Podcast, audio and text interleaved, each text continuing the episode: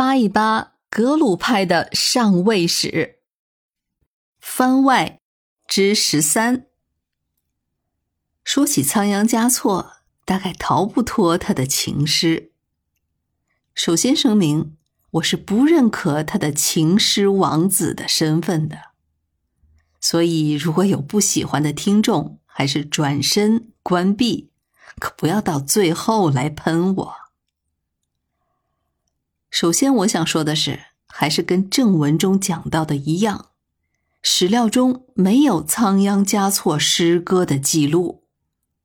在正史中，关于六世达赖只有寥寥数笔。在拉萨乃至西藏，同时代僧人的各种日记或是文稿当中，也没有任何六世达赖所作诗词的记录。即便是那部仓央嘉措的秘史中，也没有任何仓央嘉措作诗的记载。如果按照他的记载，仓央嘉措在假死之下还活了将近四十年，竟然没有一首诗留下来，这就有点不可思议了吧？要知道，诗人面临如此大的变故，应当更加以诗歌言志才对。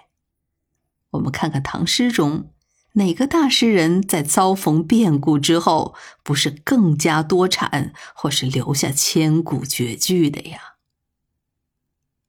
同时代的人没有记录下来的诗歌，仅靠民间流传，也只是到了近代就突然的流行起来。那我们能说什么呢？还有一点要讨论一下。在格鲁派的史料中，反复强调说，仓央嘉措学业精进，是长于佛法的。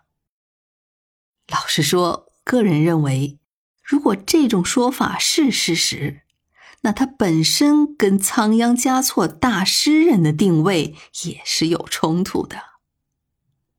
要知道，学佛可是一件很枯燥的事情。藏传佛教历史上。有众多学佛的天才，虽然史书中同样不乏溢美之词，但是毕竟在足够庞大的群体中，这样的明星僧人还是有可能出现的。但是如果说要集佛法与浪漫于一身的，就只有仓央嘉措一人了。如果非说他是天才中的天才，是世间的唯一。那我只能说，你选择相信，而我更倾向于质疑了。而且已经有查证的，那些存在于仓央嘉措诗集或是诗抄中的作品，有几首就是现代作家的，是混入进去的。这至少就可以说明，从来就没有一个权威的版本。来说明哪些是仓央嘉措的真作。都说了是民间流传下来的，那这种可信性就得打打折扣了吧？不过倒是也有很多学者研究说，仓央嘉措的诗被推崇为情诗，实际上是被演绎了的。其实他也就是仓央嘉措本人来疏解自身的感慨。甚至政治意味可能更浓一些。至于仓央嘉措的风流事，我觉得野史的意味可能就更加明显了。首先说，所谓的玛吉亚米，完全就是杜撰出来的人物，不值得深究了。不过，仓央嘉措从在武士班禅座前自己退戒，恢复俗人身份。到被拉藏汗状告为假达赖，这中间差不多有四五年的时间，而他的生活方式较之格鲁派之前的要求，肯定是有很大的差距的。但是史料有记载，当拉藏汗召集三大寺的大堪部们来讨论仓央嘉措的达赖身份，要求政委的时候。三大寺的僧人是集体反对的。我觉得还是要相信这些大堪布的佛法和戒律。